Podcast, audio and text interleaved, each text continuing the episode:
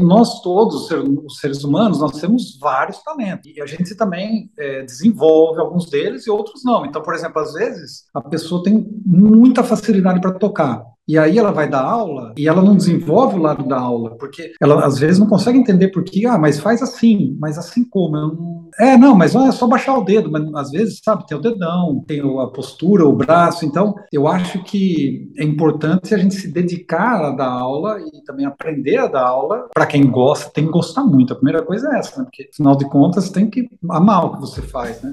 Natural de Piracicaba, atualmente ele mora em Malta, uma ilha no sul da Itália, na Europa. Já tocou em uma das melhores orquestras do mundo, Filarmônica de Berlim, entre outras orquestras pela Europa. Já tocou na USESP como convidado por várias temporadas, OSUSP Experimental de Repertório, foi aluno de Elisa Fukuda.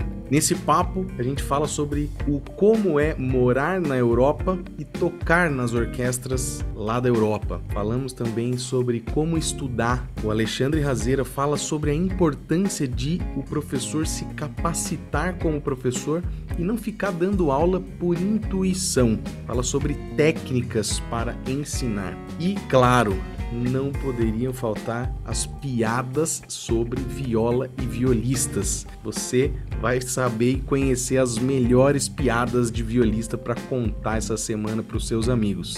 Falamos também sobre como encontrar a melhor corda para a viola. Qual que é o processo que ele pensa, que ele faz para encontrar as melhores cordas e escolher as melhores cordas para a viola dele. Então pega papel e caneta, porque esse episódio está cheio de ideias para você anotar. Esse é o podcast do Dicas para Violinistas. Ele já tocou sob a batuta de grandes maestros como Simon Rattle, Daniel Barenboim, Cláudio Abado e Lorin Mazel. Bacharel em viola, Estudou também na UDK em Berlim, Alemanha. Participou também da Academia Karajan, da Filarmônica de Berlim, quando ganhou uma bolsa da Fundação Vitae.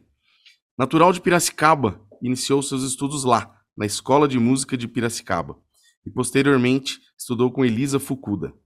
Foi primeiro violista da Orquestra da Rádio e Televisão Eslovena de Ljubljana, primeiro violista convidado na USESP por várias temporadas, também primeiro violista na Orquestra Experimental de Repertório e OSUSP, Orquestra Sinfônica da USP. Já tocou em diversas orquestras europeias, como Filarmônica de Berlim, Orquestra do Festival de Lucerna, Mahler Chamber Orchestra, entre outras. Jogador de PS4, fã de Warzone e FIFA, atualmente atua, atua como concertino do naipe de violas da Orquestra Filarmônica de Malta, na Europa, além de desenvolver atividade camerística e pedagógica por toda a Europa. Alexandre Razeira, que prazer ter você por aqui. Seja bem-vindo. Obrigado, Ricardo. Prazer é meu estar aqui conversando com você. E vamos lá, vamos bater um papo aí. Imagina, ótimo. Alexandre, vamos começar por onde é que fica Malta. Aonde é que fica Malta? Porque eu pesquisei no Google aqui, né? Fui fazer umas pesquisas, falei, deixa eu entender onde é Malta, eu... e aí eu... É, comigo, comigo foi a mesma coisa. Quando e é um país, Malta, né? Lá, é, um, é, um país, é, uma ilha, né? Isso, Explica na verdade. gente. Na verdade, Malta é um pequeno, não sei se dá para chamar de arquipélago, porque são três ilhas, mas uh, tem a ilha principal, que é Malta, tem a ilha de Gozo, que também é habitada, tem bastante habitantes, só que é bem menor que Malta, e tem uma outra ilhazinha pequena que é Comino, né? Então, são três ilhas relativamente pequenas, né? tem uma população de mais ou menos 500 mil habitantes, e é, fica entre né, a, o sul da Itália, né, vamos dizer, lá na, perto da bota, a parte de baixo, né, e entre a, a África. Né? Fica, por exemplo, só para você ter uma ideia, entre Malta e a Sicília, né, na Itália, são 92 quilômetros de distância, bem perto. Mas é, é um país que já foi é, dominado por várias civilizações, né? Tem uma história antiquíssima, né? Mas atualmente é independente, né? E é, faz parte da comunidade europeia, né? É, hoje, por exemplo, coisas assim que são bastante famosas aqui é, é são os uh, iGamings, né? Aquelas coisas de apostas, casas de apostas de Betano, essas uh, casas de apostas, eles têm é, é, muitas vantagens é, de, de, de, impostos aqui. Então, por isso, tem muitas empresas aqui, e tem, inclusive, é, atualmente, meu filho trabalha numa delas. Então, é, muita gente que vem para cá acaba trabalhando com isso, né? E, Legal. E, e o, é. o, o, e é um país, né? É um... é um país. E aí tem uma, é um, um, estado e uma cidade que você mora ou não? É... Não, é bem interessante isso. Aqui não tem bairro. Aqui, então, por exemplo, eu moro em Birkirkara, é o nome da minha cidade, só que é como se fosse um bairro pequeno do Brasil. Né? Então, vamos dizer, lá em Piracicaba você tem Vila Resende, por aí vai. Então, é, ao invés de ter bairro, tem cidade. Então, é, e é outra coisa interessante, futebol, por exemplo, aqui eles amam futebol, né? E cada, vamos dizer, bairro, né, no caso aqui a cidade, tem um time, e tem a Série A deles e tal. E tem muito brasileiro jogando bola aqui, aliás. Ah, é? Mas, lógico, é, o nível é, é, baixo, assim, né, vamos dizer, porque, né, as condições e questão de salário e tal, não é algo comparado à Série A no Brasil, nem Série B, né, é, mas tem, tem bastante atividade, assim, no futebol aqui. Entendi. E, e, o idioma aí, qual que é, Alexandre? O idioma oficialmente se fala é, maltês, que é uma mistura de árabe com italiano, tem até português misturado, né? Tem muita, é, muita mistura. É uma língua bem complexa, aliás. É o, né, o maltês com é, o inglês. O inglês também é a língua oficial aqui. Por isso atrai muito turista, atrai muita gente que faz intercâmbio, é um país assim que o turismo é muito forte, né? Porque tem muitas praias uh, bonitas, né? Assim, é um país bem é, é ótimo assim né? para turismo. Né? Entendi. E você aprendeu, está aprendendo idioma aí ou não? Não, não. Eu, é, com inglês você fala bem. Eu aprendo um pouquinho porque meu filho estuda na escola aqui, né? Então, pública, que aliás é ótimo aqui o sistema de ensino. Eles têm as escolas, tem vários tipos, né, de escola. Tem escolas particulares, tem escolas é, públicas, tem escolas das igrejas públicas, pública, ah, públicas que são do Estado, né? Tem as escolas das igrejas, que daí você é como se fosse um pouco misto termo, é, a questão do pagamento, né? Então não é totalmente subsidiada pelo governo. Você paga um, um pedaço, uma parte, né? E, e funciona super bem. O ensino aqui é muito bacana, muito bom. Legal. Ô, Alexandre, e como que você chegou aí? Faz quanto tempo que você está aí? Como foi que você Isso. ficou faz, sabendo? É ótimo. É, eu, na verdade, assim, faz um ano e quatro meses que eu vim para cá com a minha família, né? Então foi em outubro de 2021, né? Mas é, eu foi uma história bem interessante porque eu, eu como você citou né, no, no começo eu, eu toco até hoje numa orquestra é, que chama, chamada Mahler Chamber né, Orchestra e essa orquestra é, é, me, me chamou para dar aula em, na Colômbia perto de Cartagena né foi em Barranquilla na verdade e para a gente preparar como se fosse uma orquestra jovem colombiana e eu fui para lá no comecinho de 2020, foi em janeiro, foi dia 3 de janeiro de 2020. Eu fui para lá e estavam tinha trompista, né, dando aula, tinha oboísta, violinista, né, tem o pessoal da Mahler Chamber. E lá eu conheci um trompista, que é espanhol, mas vive em Malta, né, e, e ele, a gente virou muito amigo, se Deus foi bem, não, você conhece Malta? Pô, já ouvi falar, né? conheço, na verdade, pela Cruz de Malta. Eu sabia, já tinha ouvido falar da, da história dos cavaleiros templários, né? A história de Malta é muito bonita, aliás, vale a pena dar uma pesquisada, bem bacana. E, e aí eu falei, é, não conheço bem a, ele me explicou, né, a ilha e tal, e falou, olha, é, lá a gente está precisando é, de tutores, né, que vão para dar aula para os jovens, mas também toquem na orquestra, né? E aí, de repente, você poderia ir por três meses para ver o que, que, você acha. Eu falei, ah, legal. Só que é, não deu certo, já estava quase tudo certo, mas no final, por uma questão de, de, de, pagamento, como seria feito o pagamento, por eu não ser europeu, que isso é sempre algo um pouco complexo. acabou não dando certo. E logo, assim, depois veio a pandemia. Já estava começando, né, ali, e pum, veio a pandemia. E aí eu fiquei em casa, né? Até que eles, a orquestra fez uma prova online, né? E, e, e, esse meu amigo falou, olha, vai ter uma prova, você não quer fazer? De repente, eu falei, ó, por que não, né? Eu estava no Brasil, é, em Piracicaba, né, dando aulas virtuais, né, por conta da pandemia, mas eu voltei para Piracicaba para ficar perto dos meus pais, né? Porque minha mãe estava mal de saúde e tal. E, e aí é, eu falei, eu vou fazer essa prova para ver o que acontece, né? Eu fiz e passei. E eu fiquei sabendo que eu passei, e a prova foi em outubro de 2020. Então, para você ter ideia, daí eu fiquei um ano. Um ano, um ano, né?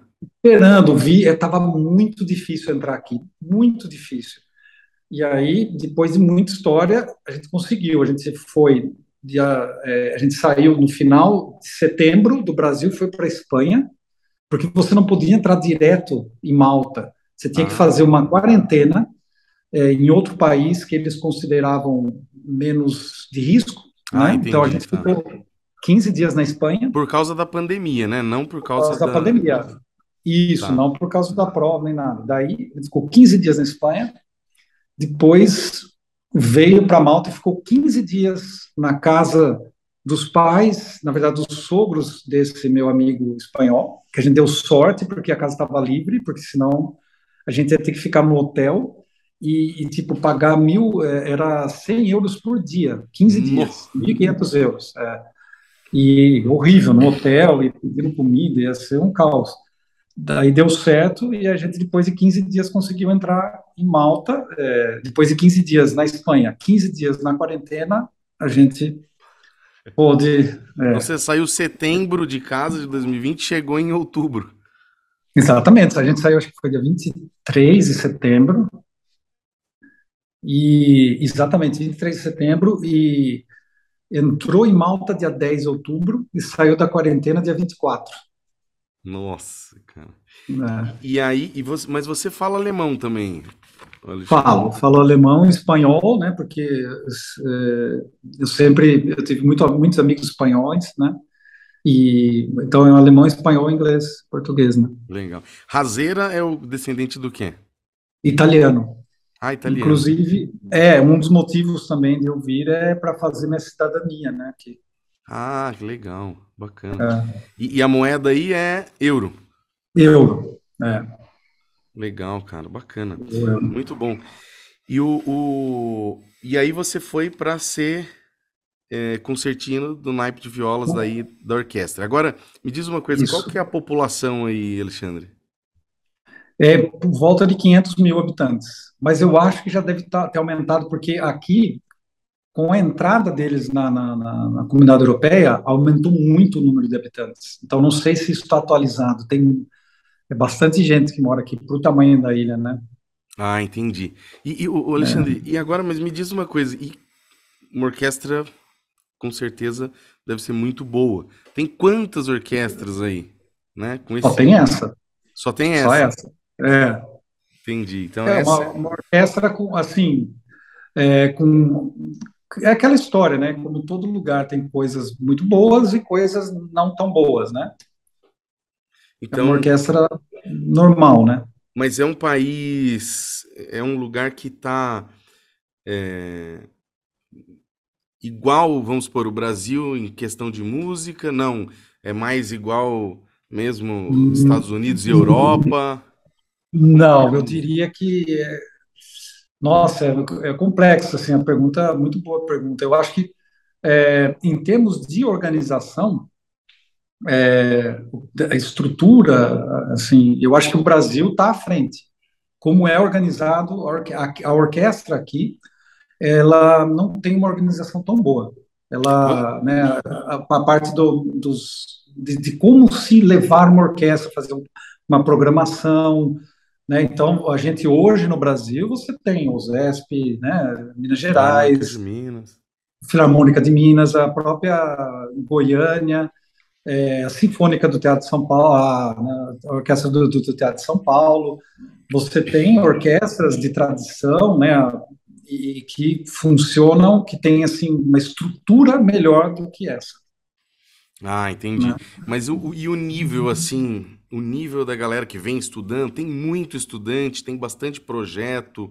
Como não, é não tem, não, não tem muito estudante porque é, é, é bem é um país pequeno, né? Então é, a orquestra começou lá atrás, né? Tem mais ou menos 45 anos essa orquestra, não é, não é antiga, então você vê, né? É, ela começou bem pequena e foi crescendo e, e hoje é, né, eles melhoraram o salário do que era, aumentou o número de, de músicos. Então o que aconteceu? Trouxe muita gente da Itália, né? É, veio muito, tem vários europeus que vieram porque é perto, né? Malta, estrategicamente falando, né? É, é você está em uma hora e meia, você pega e está em Roma, por exemplo, de avião, né? Em duas horas está tá em Portugal, duas horas e meia você está em Portugal, né? E tem voos diretos, então é de fácil acesso. E agora teve prova para cello e violino, então um sul-coreano ganhou a prova de cello e uma russa ganhou a prova de violino. Então é um é, atrai gente de fora, né? Ainda mais agora que né, a música no mundo todo, né? Está um momento, vamos dizer, de crise, né? Não é não, não é a mesma coisa que 40, 30 anos atrás, né? É, eu, eu pergunto, tô perguntando isso assim para você porque eu vejo que a, a galera, o pessoal tem muita ideia de que assim, que na Europa, em qualquer lugar, né, nos Estados Unidos é mil maravilhas, está lotado de orquestras, crianças estudando, projetos sensacionais, todo mundo altíssimo nível, né? E não é bem é, assim. Não, não é bem assim. Eu diria assim, eu já rodei o mundo, né? Vivi vários anos na Eslovênia, né? Como você citou, eu já vivi na Suíça, já vivi na Alemanha, estou vivendo agora mais um ano. É, o Brasil é um celeiro, assim, o nível de talento que o Brasil tem, eu nunca vi. Né? E fui, viajei várias vezes para os Estados Unidos. O, a quantidade de talento, o que, que eu chamo talento? Aquela facilidade Isso. nata. Não que a o cara toca sem fazer nada, né? Não, mas ele Exatamente. tem um negócio a mais, né? É, é o brasileiro, é, eu acho que pela, sabe, nossas misturas, né, que a gente tem no sangue, é, pela nossa história de, de, de, né, de, dificuldades mesmo. Um povo que, pô, tem que se virar. O brasileiro tem que se virar. E, e é assim por natureza. E eu acho que isso tudo dá para a gente é, aptidões maiores para a música. Só que isso é um lado da moeda, né? O que eu acho que, que no Brasil ainda a gente pode melhorar é a questão da formação, né? Ou seja, pegar esse talento e transformar em algo realmente é, contínuo, é. né? Porque o que eu também vejo demais é gente talentosa que daí, ah, eu, vai, vai tocando e para de estudar. Então ele toca porque ele tem talento, mas aí é o que para mim difere assim um pouco, que é você ouve uma orquestra na Europa feita por amadores, né? Você ouve é, eles têm uma noção de, de, de, conjunto muito maior que a nossa. Então, uhum. eles, eles têm é, o ouvido, eles têm essa coisa do coletivo mais, é, é, eu acho que é mais sensível. E o brasileiro é mais no talento e, e, mais no olha aqui como eu faço e tal. E isso acaba interferindo no, no resultado geral de um grupo. Né? É. Eu acredito que você está falando isso daí, eu, eu acredito que tem dois pontos assim que, que diferenciam o Brasil do, do, do, do pessoal de, da, da, da, Europa, dos Estados Unidos, né, da, do Japão mesmo, esse pessoal. Eu vejo que uma coisa, eles lá, e eu falo isso porque eu já tive alunos é, chineses, taiwaneses, é, americanos, né, aqui, no Brasil que mudaram para cá. E eles valorizam, né? A maioria. Não é todo mundo também. Não é uma coisa que, ai, todo mundo lá quer pôr as crianças para estudar pequeno, né? É, não é não, assim, não. não é. Mas eu vejo que, assim, é uma, uma maioria das pessoas pensam assim, eles dão valores, falam, não, eu tenho que pôr meu filho para estudar. Então, eu acho que lá fora, no geral, eles começam a estudar mais cedo. E isso facilita, porque aqui no Brasil, agora até que está começando mais cedo, mas até 5, 10 anos atrás, você via todo mundo, a maioria das pessoas, começando a estudar violino, viola, qualquer instrumento, com 13, 14, 15, 16 anos de idade. Geralmente é. influenciado pela igreja, alguma coisa assim, né? E aí já não se tinha também um ensino de base bem formado, bem estruturado. Daí o cara chega com 18 anos, já vai começando a ser empurrado pro, pro mercado de trabalho, né? E aí eu vejo que isso daí acaba falhando e não conseguindo se produzir músicos né, profissionais, é. porque o pessoal se frustra e acaba parando. É, exatamente, acho que tocou, exatamente, eu penso, eu acho que é por aí mesmo, você tocou um ponto, eu penso bem, bem isso, que é essa questão da, da, da, formação, né? De começar mais novo. E, e é o que eu sempre digo: não importa se né, o filho, a filha vai, vai ser músico, musicista. O que importa é que a música vai abrir muitas portas para ele. Sim. Então, fazer música, meu filho, por exemplo, eu nunca vou insistir, né? Nada eh, com música, porque eu acho que a gente tem que dar liberdade, tem que mostrar, mas cada um segue seu caminho, sim, cada sim. pessoa é uma pessoa. Mas o fato de eu. Agora ele está fazendo aula de piano, ele começou no Brasil, ele sempre gostou de piano. Então, eu não, não vou ficar cobrando cinco horas por dia né, dele estudar, mas ele isso vai dar disciplina para ele, né, vai fazer com que ele desenvolva a coordenação motora, o cérebro, né, vai, é, vai desenvolver muito mais o cérebro do que, do que uma pessoa que é, é, não, não faz música, por exemplo. Eu acho que isso é um diferencial. A música é um diferencial na vida da pessoa. Sim, né? é. De várias maneiras. E, e, eu vejo muito assim, né? Hoje eu, tô, eu tô, tenho trabalhado bastante é, né, na internet, conhecido e estudado bastante marketing digital, né? E eu vejo assim uhum. que tem um mundo gigantesco para os músicos, porque eu mesmo eu tenho procurado pessoas para trabalhar e cara, difícil, sabe? Porque a minha cabeça já funciona de um jeito diferente. E eu quando eu encontro um músico que tá afim de aprender a parte do digital e tal, eu, você vê que tem muito mais potencial um cara desse, porque ele pensa diferente, ele tem uma ideia diferente, ele tem uma visão, né?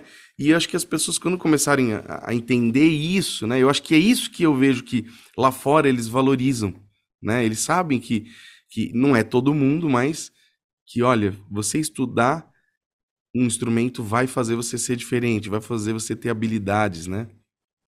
Com certeza. Ainda mais agora que você citou né, o marketing digital, ainda mais agora, depois da pandemia, o mundo é outro. Né? É. A gente falava, na época se falava muito, não, o novo hoje, né, o novo agora, né? É.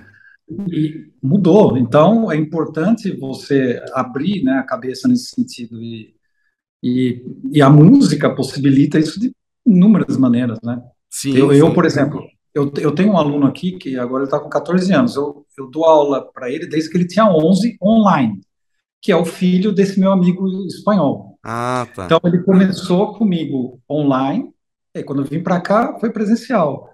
E é, você dar aula online tem muitos lados positivos também. É muito bom. E ele está num nível hoje, pô, ele toca repertório de, de, de, de gente bem mais velha. Né? Ele tem 14 anos toca sonata de arpeggione, bem tocado, suítes de bar, bem tocadas. E, então, é, o lado da digital, né, para mim foi uma coisa nova na época. Eu Sim. achava meio estranho e tal, mas você pode mandar vídeo, você pode ouvir vídeo, é, mandar né, logo dedilhado, arcada, gravações, você tem muita interação, né? Com, Gera com gravações que podem você ficar colocando para repetir, para né? É, é uma maneira, uma ótima maneira de se estudar, né? Se ouvir, né? Sim, é. é. E então, já que você falou disso, então você acredita que dá para a pessoa aprender pela internet? Ah, dá e muito, e só que depende muito, lógico, é, da combinação, né? De ter um bom orientador, uma boa orientadora e, e da pessoa também querer e, e, e tem que ser um equilíbrio, né? Eu acho que é, tem várias, várias coisas positivas, vários pontos positivos, tem algumas, alguns pontos negativos, como né, volume de som, a qualidade do som, isso ainda hoje é muito difícil, uhum. né? Porque os equipamentos eles meio que achatam o som, né? Sim, o é. celular, é. mesmo o microfone, é difícil você julgar como se estivesse ao vivo, né? A ressonância, né? É, os harmônicos e tal, por aí vai. Mas, sabe, muita coisa de postura, afinação, dá para você ouvir muita coisa, né? Articulação. Sim, é. Eu, eu mesmo, quando eu, eu já tocava, dava aula, tudo, e eu já trabalhava na internet, e o primeiro curso que eu criei, quando eu criei o canal Dicas para Violinistas, foi para professores, porque eu vi o pessoal falando, Ricardo, poxa, nossa, tá dando aula legal, tô gostando do seu jeito de dar aula, me ensina, me ensina, e eu criei um curso para professores. E aí, isso em 2015, mais ou menos, quase 16. E aí, todo mundo, eu comecei a crescer ali na internet, todo mundo, cara, ensina, eu quero fazer aula com você, eu quero fazer aula com... Eu falei, cara, não dá, não dá para aprender violino pela internet. Eu tinha essa mentalidade lá em 2015, 16. E aí muita gente ficava pedindo, pedindo, pedindo, pedindo. E eu, analisando várias coisas, em 2018, no começo de 2018, eu falei, cara, eu acho que tem um jeito. Eu pensei num formato de curso online, onde eu gravaria as aulas, faria de uma certa maneira. Falei, eu vou fazer um teste. E botei lá e fiz um curso e vendi bem baratinho pro pessoal que ficava me pedindo. E entraram lá de cara quase 100 pessoas no primeiro dia. Eu falei, caramba, já encerrei, falei, agora vamos ver. Eu falei, ó, e eu vendia esse curso como assim, olha, gente, esse curso não é para você aprender violino se você não sabe. É para se você já sabe, você fazer uma reciclagem e conseguir avançar.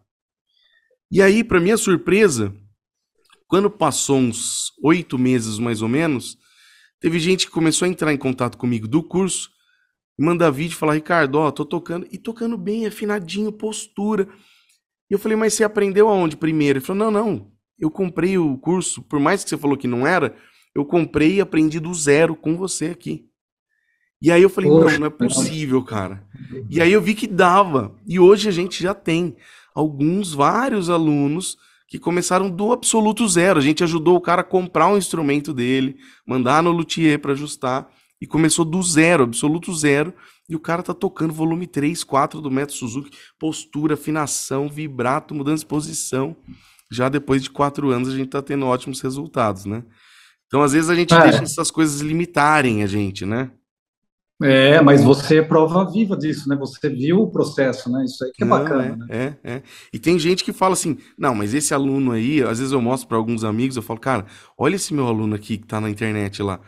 E não é aula, não é aula que nem você tá falando, Tipo, a gente tá fazendo uma chamada de vídeo. Não.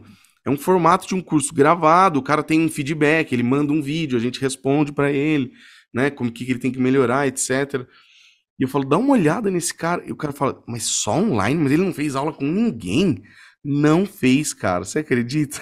Caramba, é, eu acredito, porque funciona. Eu, eu, eu acredito, porque eu tenho alunos assim que eu comecei lá atrás e que não fazem aula regular, né? Mas é, a cada mês, por exemplo, eu tenho muito poucos desses, né?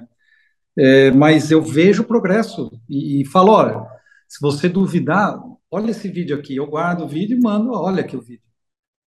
Poxa, é verdade, eu vou. E aí ele entende que, pô, é verdade, eu tô, né? O arco, eu gastava o arco assim, agora eu tô mais solto, eu tô sentindo, é. eu percebo melhor. É, é um, é um dos pontos aí que você está falando que eu falo sempre no curso de professores para o pessoal. Eu falo, gente, vocês têm que aprender a mostrar para o seu aluno a evolução dele. Porque a gente, como aluno, é. às vezes não consegue perceber. Parece que a gente está é. sempre no mesmo lugar, né? Então, a gente é. tem que fazer isso, é, é o nosso trabalho. Mas, Alexandre, conta aí pra gente, então, um pouquinho, assim, pontualmente, a sua trajetória na, na viola e como que foi? Você começou lá em Piracicaba, mas começou direto na viola ou como todo Não, bom é, eu violista? Comecei, exatamente. Eu comecei, na verdade, assim, teve um, um, a escola de música de Piracicaba é, é, é, algo assim, eu nem sei dizer, é um milagre, né? É, aquilo marcou várias gerações, né? A escola o Mali, né? O Ernest Mali e a Dona Cidinha eles levaram aquilo de uma maneira que, olha, é, é impressionante, é algo raríssimo no mundo. E, e aí eu tive a sorte de, na minha, na minha época, estava é, super bem a escola de música e, e, teve um curso de musicalização. Fiz esse curso, Aí comecei com a flautinha doce. Você aprendia as notas, ia tocando a flautinha doce, era muito bacana. E aí teve um dia que todo mundo experimentava um instrumento. Né? É, desculpe, você experimentava vários instrumentos. E aí eu experimentei a trompa e achei muito fácil de tocar. O trompista falou: Nossa, toca trompa, você vai se dar bem e. Eu, ah, mas eu queria ver o violino. Daí fui lá tocar o violino. Não, não, eu quero violino. Aí tá bom, daí eu comecei com violino. E logo, né, que eu comecei, o pessoal falou: Olha, você é talentoso, que legal e tal. E fui numa boa, assim, né? Eu tinha 10 anos, eu comecei com 9 a musicalização, eu tinha 10 anos, comecei com violino. Mas eu era preguiçoso, assim, eu levava mais ou menos, assim, e tal. Até um dia que a dona Cidinha, né, a esposa do Mali, é, falou, olha, a gente precisa de violista, você é grande, olha o seu tamanho, você não quer experimentar a viola? Daí a gente precisa de violista para tocar na orquestra da escola. Ah, então você Daí, entrou na, na, Mas espera aí, você entrou na trompa ou no violino? Não entendi. Não, no violino, perdão. Ah, é, você entrou eu, no violino mesmo. É, eu experimentei a trompa, o professor falou, nossa, você tem que tocar trompa e tal, porque a sua boca, a embocadura, não sei Entendi. Daí eu, ah, mas eu quero experimentar o violino. Aí eu toquei o violino e, nossa, não, eu quero violino. Eu vou pro violino. Aí eu comecei no violino. Só que você é alto, né? Você, você tem, a sua altura quanto é? Eu tenho 1,86. É, bem alto. É, mas, mas assim, daí logo que eu peguei a viola, eu já comecei a gostar, gostar, gostar. Nossa, aí eu tinha 15 anos. Aí eu fui estudar. Então, então no violino você foi até onde, mais ou menos? Você lembra até onde você estudou no violino? Ah, nossa, eu, o Lá menor de Bar. Ah, bacana, mas foi, foi longe então até. É, mas não, mas assim, mais ou menos, não. É, mas eu levava assim, não, não ia tão bem, né? Eu levava no talento, ia meio na raça. Entendi sabe? É, é, na verdade, é, bom, daí depois eu é, comecei com a viola e não parei mais. Aí eu realmente estudava o dia inteiro na escola de música. Tinha um ambiente da escola de música que era fantástico. Eu ficava o dia inteiro na escola de música, fazendo música de câmera. E aí também você já estava num outro momento de idade, né? Eu acredito muito nisso, né? É. Eu tenho meu filho aqui, ele, tá, ele fez 13 agora, acabou de fazer, ele estuda desde os 3. E ele tá fazendo uma sonata de Mozart agora. E, e eu tava falando com a Dona Irã, que tá dando aula para ele agora. E, ele, e eu falei que a Dona Irã, meu Deus, cara, parece que não tem. Ele falou, não, cara, é a idade, cara. Você vai ver, eu também era desse jeito. E depois, né, é que eu comecei mais tarde a estudar. Eu já tinha uns 16 anos quando eu comecei. Mas ele falou, cara, eu também era assim. Quando eu fiz 14 anos ali, 15, aí eu tinha maturidade para estudar, é. para fazer, né? É, mas exatamente, a idade faz toda a diferença, né? Aí que muda. E, e, e eu, na época, eu gostava muito de computador também. É, e, e, eu fiz curso de, na minha época, tinha, eu fiz é, o, o, meu segundo e terceiro colegial, na época, né? Eu fiz como processamento de dados. Então, eu estava assim, viola, música, né? Ou computação. Legal. E aí, já com 16, teve um concurso em Piracicaba, eu fiz, gostei bastante. Aí, logo depois, continuei e fui para São Paulo. Cheguei em São Paulo, daí entrei na USP, né? Ah, você entrou e, na USP em viola? É, só que eu já estava fazendo aula com a Elisa Fukuda, né? Assim, ah, eu fui para São você, Paulo, mas... mas... você morava em Piracicaba ainda, e você ia fazer aula e voltava. Isso, é.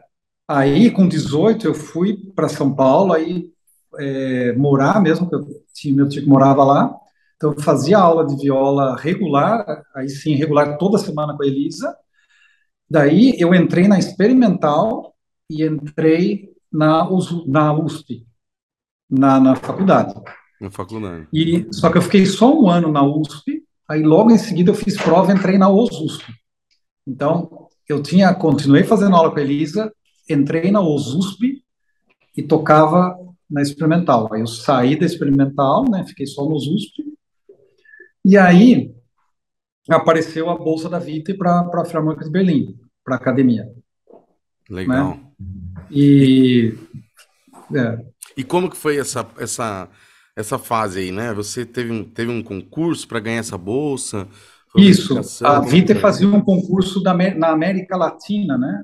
E, e vários brasileiros já tinham ido antes de mim, né? Então, Matias Oliveira Pinto, o Sérgio, o Sérgio do Contrabaixo, o Renato Manda, Ricardo Kubala tinha ido, bastante gente foi, né?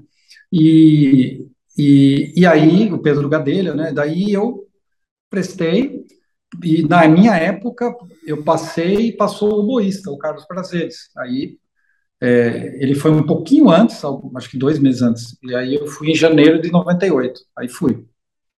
E foi bacana, fiquei dois anos, né? Daí nessa época eu toquei muito com a Filarmônica, o pessoal até brincava, falava, pô, você tá, você tá tocando mais seu professor na orquestra, né? Mas é, porque na época eles tinham duas vagas, se não me engano, duas ou três, e eles usavam muito os academistas. Então, é, chegando lá, eu tive que também, eu fiz aula e tive que tocar para o naipe, né? Legal. E como que, como que era essa experiência, então, é, de tocar aí? E deixa eu te perguntar uma coisa que eu ia perguntar lá atrás. Tem brasileiro aí em Malta ou não? Só você? Tem mais algum brasileiro? É, músico não, hoje, ah, tá. mas quando eu vim tinha uma violinista, é, é, Rebeca, e ela mora em Londres, né? E ela tocou um tempo e depois ela deixou a orquestra. Ah, entendi. Agora, mas tem bastante brasileiro vivendo aqui. Tem, sei lá, mais de 400 brasileiros. Ah, legal. Então vocês têm uma comunidade é. aí também, né? Poder... Tem, tem. Bastante brasileiro. Bacana. E na época da Filarmônica de Berlim, então, é... teve um brasileiro que tocou o Rony Marksack, né? Que tocou lá. Violino, não teve? Ele tocava violino, né? Rony, esse eu não conheci. Não, que de... acho que é do não. Paraná. Rony Marksack. Pode ser que ele foi depois. Ou, que faz bastante tempo. Ah, pode ser. Eu não, sinceramente, violinista, na, na, minha cabeça só vem a Priscila. Teve, uma, teve a Priscila que eu não me recordo o sobrenome. É. Daí, lógico, o Luiz Felipe Coelho, né? Ah, é. Mas ele, ele foi diferente, porque ele foi para a Alemanha na minha época e é, ele estudou, fez universidade, tal, tal, tal, e ele fez a prova pela Europa, ele não foi através da Vita. Ah, ele fez, é, daí ele fez primeiro academia, depois ele fez prova e entrou na orquestra também. Entendi. E, e deixa eu perguntar para você uma coisa, Alexandre. É, Vi, eu perguntei para o Adoniran, que acho que também ganhou Bolsa da Vita, e para o Cláudio, ninguém soube me falar. A Vita era uma instituição, quem que mantinha, quem era organizada por quem? Alguma comunidade? Era uma fundação, né? Ela é. era, eu acredito que ela era feita de, de, era uma coisa meio filantrópica que que, que vai mudando eles ficam um tempo uma instituição que fica um tempo é, num, num, país depois ela faz lá né, as questões das bolsas e tal depois ela muda ah, de, entendi. de país eu não sei onde onde está hoje então por mas... isso não, por isso que não tem mais aqui então é, não tem. Eu não lembro. Ah, não era uma organização daqui, então. Eu pensei que, que, tipo era alguma coisa.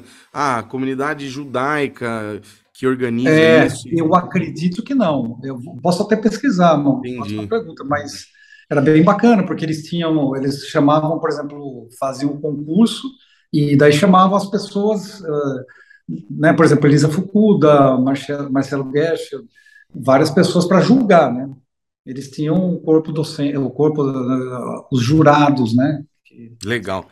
Estavam reavaliando, né? Mas legal, mas, mas conta então alguma experiência aí da, da Filarmônica de Berlim, como foi tocar nessa baita orquestra? Ah, a Filarmônica de Berlim é, eu diria assim, no começo, eu, lógico, eu tinha muito medo, né, e tal, e, né, cara, você fica apreensivo, ansioso e tudo, mas é muito fácil tocar, né, numa orquestra assim, porque É, o equilíbrio é tão grande que é, uma vez o Renato usou um termo, o Renato Mandel, ele falou do, do, do, que você sente num cardume, e é verdade, a impressão, sabe aquela coisa quando você vê assim, que é um movimento Todo mundo vira junto. Faz. Exatamente, e eu falava, e a minha sensação sempre foi, você está no mar, assim, num barcão, você está indo junto, você sente que está todo mundo navegando, assim, está tá junto no bar, e vem onda, vem tudo, e você vai grudado, assim, você está dentro do mesmo barco. E, e, essa sensação, você, você estuda, se prepara, e aquilo acontece é, de uma maneira muito coesa. É muito fácil tocar por isso, porque se você estuda, está preparado, você não tem que tocar mais, a menos, você vai junto, um vai com o outro, é um, organismo, né? Bacana. Que as pessoas se contagiam, né? Legal. E, e na pandemia, Alexandre, você estava onde? Que momento que você estava aí da sua vida, da sua carreira? O que, eu, que aconteceu? É, eu, eu morei e toquei é, por cinco anos, é, na, eu morei em Curitiba e toquei na Camerata Antiga de Curitiba, né? Ah, e, e, e, aí é, eu tinha minha família toda lá e eu falei, pô, meus pais estavam sozinhos em Piracicaba e tinha uma casa ao lado, né, da família e tal, minha mãe estava mal, assim, de saúde, eu falei, se eu não for agora, não ficar perto, é, sabe, e também profissionalmente é, eu queria mudar, né, a vida que eu estava levando, e aí nós fomos para Piracicaba. Então, logo que eu cheguei, é, isso foi dezembro de 2018. Aí, em 2019 eu passei o ano é, tocando, viajando, fazendo solo em algum lugar, indo para fora do país. Eu fui algumas vezes para Barcelona tocar até como primeira viola na Orquestra é, Sinfônica de Barcelona. E aí, logo em 2020, pum, daí veio a pandemia, né?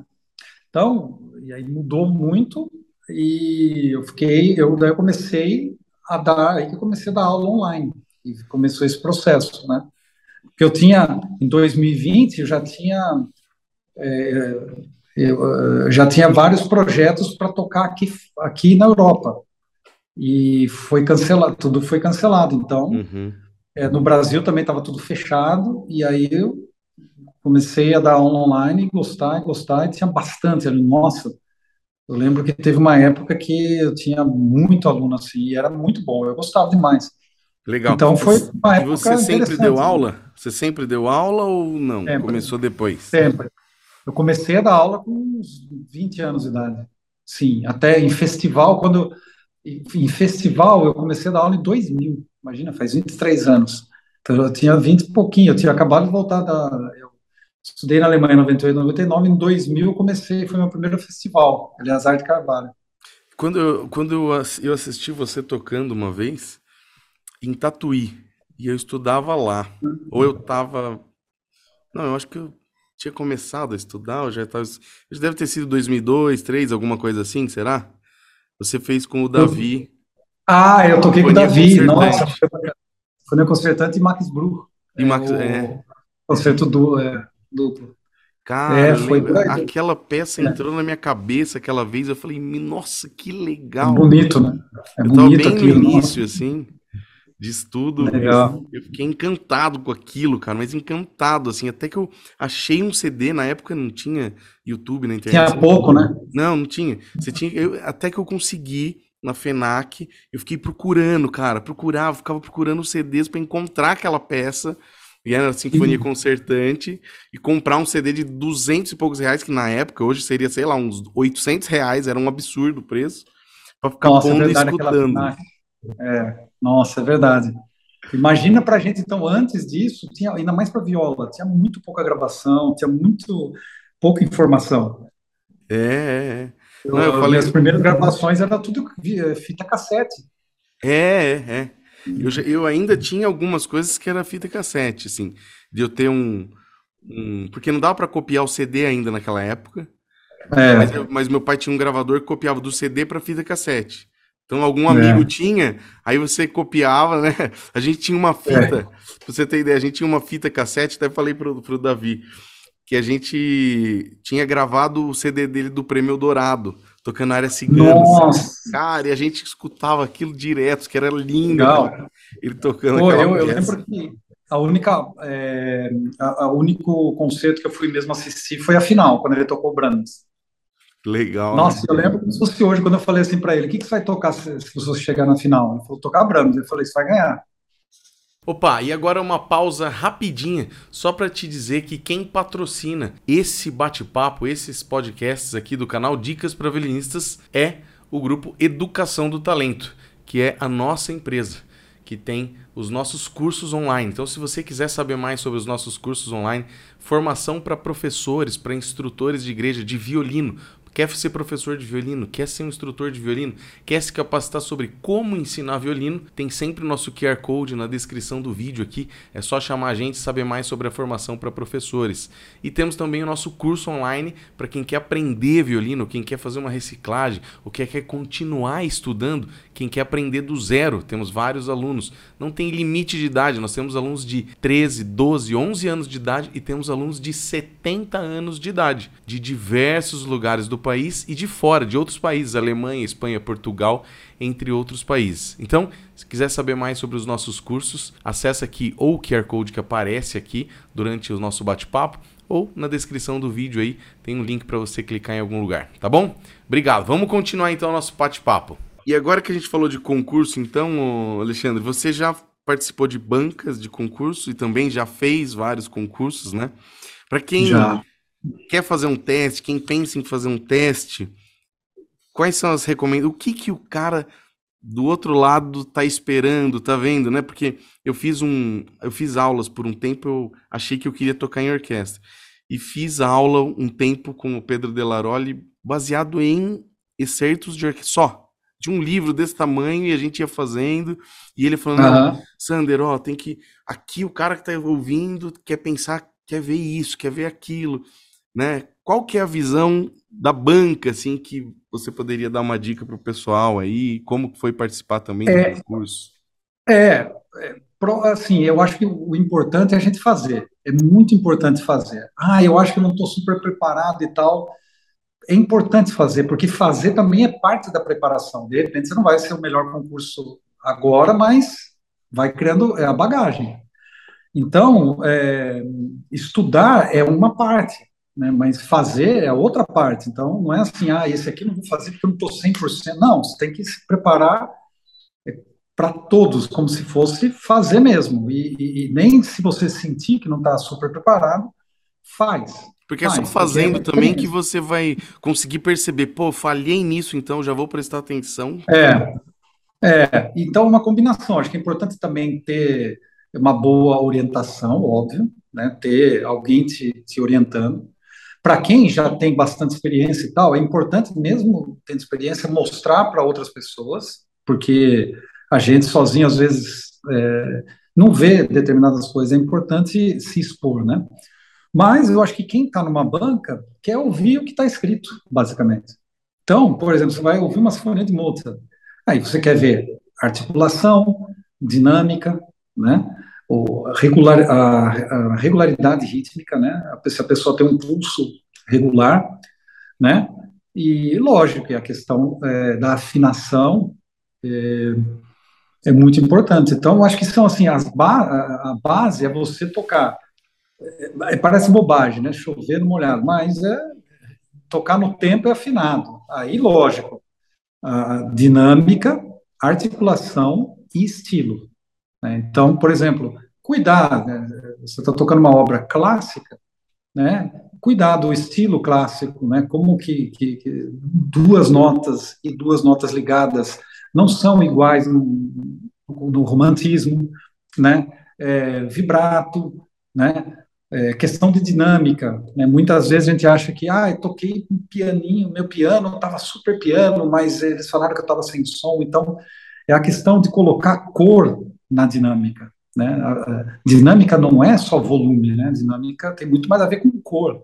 Então é tudo uma coisa relativa. Às vezes você está num piano, é, mas esse piano não é porque ele tem que ser pouquinho tímido, né? Ele tem que ser mais escuro. Hum. Por isso que o compositor às vezes põe um piano, depois um mais forte, forte, ou né, um piano súbito. Ele quer mudanças.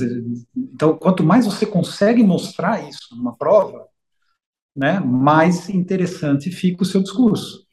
E você é. acha que eu, eu, eu tenho um pouco dessa visão porque eu vivi isso. Eu demorei muito para tocar em grupo. Eu fiquei por uhum. alguns anos assim, já chegando a tocar Mozart quase, e não tocava em grupo, não tocava em orquestra jovem, não tocava. E aí quando eu fui, foi aquele susto de você tocar em grupo, é totalmente diferente. E aí eu comecei a ver amigos que tocavam mesmo que na orquestra do projeto Guri, mas essas pessoas tinham já uma outra. Nem estavam no nível que eu estava estudando, mas elas tinham uma vivência totalmente diferente de tocar junto, de dessa parte de timbre, né? De, de ritmo. É. Ajuda muito, né? Nossa, ajuda muito a percepção de você estar tá tocando uma coisa aqui e a pessoa está tocando outra completamente, às vezes, completamente diferente. E você, né, é, se encaixar ali. Isso é muito bacana, né? É, mesmo, é o que eu falo, às vezes a pessoa está estudando e, e ela não tem certeza se vai ser profissional nada, mas tudo isso são riquezas que só a música proporciona. Você imagina você fazer música com outras pessoas né? Então você interage, a pessoa está tocando um ritmo, você outro, né? Uma nota, a pessoa outra, e você está ouvindo, mas está fazendo algo diferente. Então são é, habilidades diferentes que a gente vai desenvolvendo, né? Ao longo do, do tempo. Né? E tocar em grupo, né? É, muita gente às vezes pensa, e principalmente quando a gente está naquele nível iniciante ali, intermediário, a gente acha que tem que tocar tudo forte, que tem né? E tocar em grupo a gente aprende que você não pode aparecer, você tem que juntar no naipe ali, né? Você não é, pode. É, isso é uma das coisas mais difíceis. O Abado sempre falava isso, né? Que é, as pessoas gostam e sabem falar, né? Mas é, não sabem muito ouvir. Então, fazer música é saber se ouvir. E é esse que é o, né? Você tem um texto que é a música, e aí você tem uma voz principal, né? Aí às vezes você tem uma voz principal conversando com outra ou outras, tem aquela que está acompanhando. Só que aí o que a gente vê, né? Ah, e tá escrito forte. Não, mas tá na minha parte aqui tá forte. Ah, mas você toca, você toca trombone. Calma, eu toco viola, tipo, então essa E às vezes é aquele segundo violino do Mozart que é só taca taca taca taca taca taca taca é, taca. Você vai arrebentar aquela parte só porque tá escrito é, forte, é só tá marcando. Exatamente. Então, exatamente, é só, isso é só uma indicação, né? não é uma verdade absoluta. A música é, é relativa, né? Então, é, isso aí é parte do aprendizado, né? A se ouvir, né? E eu acho que é muito bacana isso, é, isso é bonito demais, né? Legal. Aprender, né? ensinar isso, aprender, é muito bonito. E aí, você tocar né, em orquestras como essas aí que você tocou, te levam para um nível aí ainda mais é, porque, por exemplo, uma coisa que é muito difícil de se ver, e que até é, a orquestra do Festival de Lucena, que é, para quem não viu, essa, na minha opinião, uma das melhores orquestras da, que existem, né, e que já, é, que já existiram. Ela, ela tem um diferencial porque ela é muito grande. Então, você tem um naipe de 18 violas. E você tocar num naipe de 18 violas, uma sinfonia de Mahler, por exemplo, né, que você tem um pianíssimo você tem é, um pianíssimo, 18 pessoas tocando a mesma nota, pianíssimo, é diferente de uma música de câmara. Então, te faz, te leva aos extremos, assim. Né? É, é, muito interessante essa questão do equilíbrio se ouvir. Então, se você assiste uma gravação, né, ouve uma gravação, assiste um vídeo de uma, uma orquestra como essa do Festival do Lucerna, com um abado regendo, para mim é o sabe? Tem, eu acho que deve ter até no YouTube a nona, a nona Sinfonia de Mahler. Eu toquei algumas, né? A nona, a décima, a primeira e a quarta com eles. E é algo assim, uma experiência única, porque é tudo ao extremo. Né? Bacana. Ô, Alexandre, e você mora aí, você com a sua esposa, você tem filhos, né? Tenho, eu tenho um filho de seis anos e tem meu enteado, né? Meu filho é de vai fazer 20 agora. E a sua esposa é musicista também, não? Ela é pedagoga. Ela é ah. formada em pedagogia. É. Legal. E você, então, você, aqui, como eu falei no começo, você gosta de videogame, Alexandre? Eu gosto. desde criança. Eu sou da época do Atari. Antes do Atari, até. Um eu peguei um né? pedacinho do Atari, que era do meu irmão, depois Master System. Ah, eu peguei, então, eu peguei o Odyssey, Aí eu fui pro Atari, eu não tinha Odyssey, meu vizinho que tinha. Aí a minha família conseguiu comprar o Atari, putz, foi. Nossa, cada joguinho um melhor que o outro, até hoje. Não consigo esquecer Hero, Moon Patrol. Nossa, era muito jogo bom. River Raid, né? Nossa, e hoje, hoje você tá no PS, no PlayStation. É, eu tenho um Xbox One, só ah, que tá em pira. Ah. É, tá em Piracicaba. E aí meu, meu filho está aqui com o PS4. Aí a gente joga o FIFA, né, Warzone, putz, eu adoro Warzone. Eu acho é. muito bom, muito bem feito. É. Cara, eu, sou, eu, eu, eu joguei, não sei se você é, chegou a ver, numa época, aquela época que tinha Lan House, lembra? Claro, eu joguei CS demais. CS, então, eu jogava joguei bastante muito. CS, Counter-Strike, né? Nossa, eu comecei a jogar, eu, eu, lembro que eu comecei a jogar online na Alemanha e eu tinha internet de escada ainda. E eu, não, eu tenho, imagina, o ping era 500. Assim.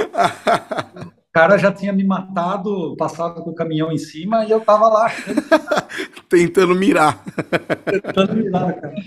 Não, mas eu joguei, nossa, eu era viciado, assim, adorava, Lan House, Corujão, tudo, joguei muito. Corujão, é.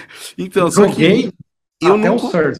Eu não consigo jogar mais, eu, eu, vejo meu filho, ele joga Fortnite, né, esse Warzone uhum. também, cara do céu, no controle, você joga no controle ou você joga no teclado?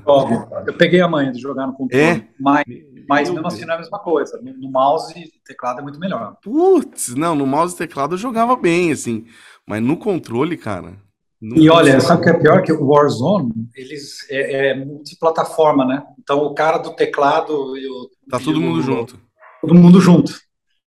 Então é difícil, mas, mas é. dá para jogar bem com, com, com joystick também. E o FIFA você joga. E você joga só você ou tem uma galerinha aí das orquestras? Não, agora eu só jogo, então, com os amigos aqui, tem uns amigos que jogam, mas meu filho mais, né? apanho sempre, e não apanhava antes, porque antes eu jogava direto com ele. Aí ele agora tá treinando, porque ele tá jogando bem demais, não dá para pegar, não. É, já era. Já era, muda, muda o esquema, sabe? A pressão no botão, a manha do jogador, a formação do time. Você tem que acompanhar, senão você vai apanhando, não tem jeito. É difícil, né? É. Alexandre, você tem um canal, então? Você tem um canal no YouTube? Tenho, tenho um canal no YouTube e é bem bacana, assim, para tem inclusive vários trechos de orquestra que eu coloco com metrônomo. É, eu vou fazer, eu tenho planos também de fazer um curso, né? Agora, eu tô, esse é um plano que eu tenho há muito tempo, não, tem dado tempo, mas eu quero fazer também um curso, né, Legal. né? Para é, tanto para iniciantes e que eu acho que como para professores, que eu acho bacana é, esse lado de, de né, desde o começo. Sim quanto mais cedo falar de determinados assuntos que a gente às vezes só aprende mais velho, eu acho que, que dá para se fazer isso muito bem. Né, isso. isso, porque você, a sua experiência é incrível a gente falar disso, né? É, eu vejo que muito aqui no Brasil, assim, o pessoal acha que dá aula. Ah, eu já toco bem agora, então agora eu vou dar aula. E começa a dar aula por intuição. Né? E é... dar aula, eu acredito muito que precisa de uma técnica, você precisa saber, você precisa entender como funciona a cabeça, o processo de aprendizado. É, e sobretudo que nós todos, os seres humanos, nós temos vários talentos, né? E a gente também é, desenvolve alguns deles e outros não. Então, por exemplo, às vezes a pessoa tem muita facilidade para tocar, e aí ela vai dar aula e, e, e ela não desenvolve o lado da aula, porque ela às vezes não consegue entender por que, ah, mas faz assim, mas assim como? Não, é, é, não, mas não é só baixar o dedo, mas às vezes, sabe, tem o dedão, tem a postura, o braço, então eu acho que é importante a gente se dedicar a dar aula e também aprender a dar aula, e para quem gosta, tem que gostar muito, a primeira coisa é essa, né, porque afinal de contas tem que amar o que você faz, né? É. Eu acho que a partir daí eu acho que né, você se tem dedicar. que gostar e... e tem que se capacitar para isso, né? Com certeza. Porque Com não, certeza. existe técnica, né, para ensinar. Com certeza. Então, por exemplo, é, eu venho de uma, de uma escola que é da Elisa Fukuda. Elisa Fukuda, na minha opinião, é uma das maiores professoras, uma das maiores pedagogas do mundo. Extremamente é, técnica, né? Tem um passo a passo que ela segue. Passo a passo, ela, ela tem uma, uma sequência, ela entende o aluno, ela, se o aluno não está naquele nível, ela faz chegar, ela sabe como, como faz, faz, faz funcionar. Construir isso é raro, isso é muito raro. Você no Brasil tem muito pouca gente que, que, que tem essa se, se você pegar o número de alunos deles que tocam bem, assim, que, que, que né, é, é, algo, assim, é incrível. Ela tem uma escola muito forte. Não é à toa, é, né? Às vezes as é pessoas toa, pensam exatamente. que é, ai, nossa, a Elisa Fukuda ela é uma ótima violinista, por isso, não.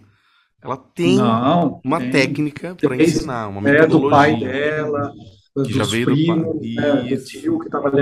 É, tem um, é, uma, é o conjunto da obra, né? É. Então, e o que, falando nisso, o que, que você acha que foi o que hoje, né? Porque hoje que você vai conseguir ver isso, né?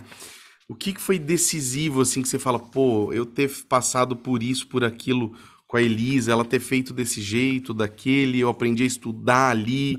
Eu não, né? É, eu acho que é, a Elisa foi um grande divisor de águas na minha vida, com absoluta certeza. Ela, é, a maneira, eu, eu, dou aula assim hoje e funciona muito bem, né? Então, sabe, você tem que estar, tá, como, como que você, como, é, apesar de hoje, como violista, eu pensar diferente a, a técnica, né? É, mas a base ou seja, como que funciona o espicato, como tem que funcionar o espicato, como funciona o detachê, né, o vibrato, mudança de posição, isso é, é, foi construído através dela, do sistema dela. Então, eu aprendi muito isso e eu passo dessa maneira, né, e, e a disciplina que isso faz você ter, né. faz assim, faz assim, disciplina, disciplina e é um caminho, né? Vai crescendo, é um caminho. Não é sorte, não existe né? Um caminho, exatamente, não existe só um caminho, né? Lógico. Mas você tem que ter um caminho, porque o que eu vejo também muito que acontece né, no Brasil, porque eu tenho mais contato, né? É que é muita informação. Então a pessoa ah, pega tal estudo, ah, você viu tal estudo e tal, e vai tu, tu, tu, muita coisa. E isso é complexo, porque não dá para fazer tudo bem feito. Você tem que ter um caminho, né, uma orientação, e vai naquele caminho. Ah, não está funcionando. Então, tem tempo para isso aí. Se não funcionar, experimenta diferente. Né? E, e, isso também, né, Alexandre? Qual que é a sua visão de falar para o pessoal? Porque a gente tem aqui muita gente que é amador, ele tem uma outra profissão, mas ele quer tocar bem aquele instrumento, seja na igreja, ou seja com os amigos, ou seja de qualquer maneira, mas é, é um caminho. Eu acho que, para mim, o que diferencia é a intensidade com que você vai fazer aquilo quantas horas você vai gastar, dependendo do seu objetivo, né? Isso, eu acho que é isso mesmo, não adianta, não, não existe milagre, né? É, é, repetição, né? É disciplina e uma boa orientação. É, como você, a gente até comentou a respeito de cursos online, né? E eu acho que hoje em dia você tem, você mesmo comentou, comentou comigo como dá resultado, né? Curso você tem lá então, tem, tem bastante gente bacana que a gente pode seguir, só que a pessoa pode vir melhor professor do mundo, né? Se você não tiver aquela disciplina e, e repetir, e entender que a gente precisa repetir muitas vezes né, as coisas, você também não, dá para esperar um milagre. Então, mesmo sendo amador, ah, eu tenho 20 minutos, beleza, 20 minutos você vai Bem concentrar estudado. naquilo. É, aí pega 25 dia seguinte, aí você vai e, esse, é um, esse ponto de repetição que você falou, que é um ponto que eu gosto de reforçar sempre, porque as pessoas acham que é, é, é assim, ah, eu não estou conseguindo fazer isso. Ah, mas como que é? Não, assim, assim, assim, assim. Ah, deixa eu tentar, tenta, tenta, tenta, tenta, tenta, erra, tenta, erra, tenta, erra. Acertei, pronto, beleza, deixa eu ir pro próximo. Exatamente, é, esse é um perigo. Não, é. né? Tem, tem As pessoas estudam muitas vezes assim, né? É, e eu falo para os meus alunos, né, para os professores aqui, eu falo, gente, não estude até você acertar. Estude até você não errar mais. Né? Exatamente. Eu falava Gabriel, isso. Gabriel Marim, grande amigo, excepcional violista, né, um cara fantástico. Ele fala sempre uma coisa que eu acho muito bacana. Ó, oh, você não estuda é, para o estudo ficar bom, você estuda para você ficar bom.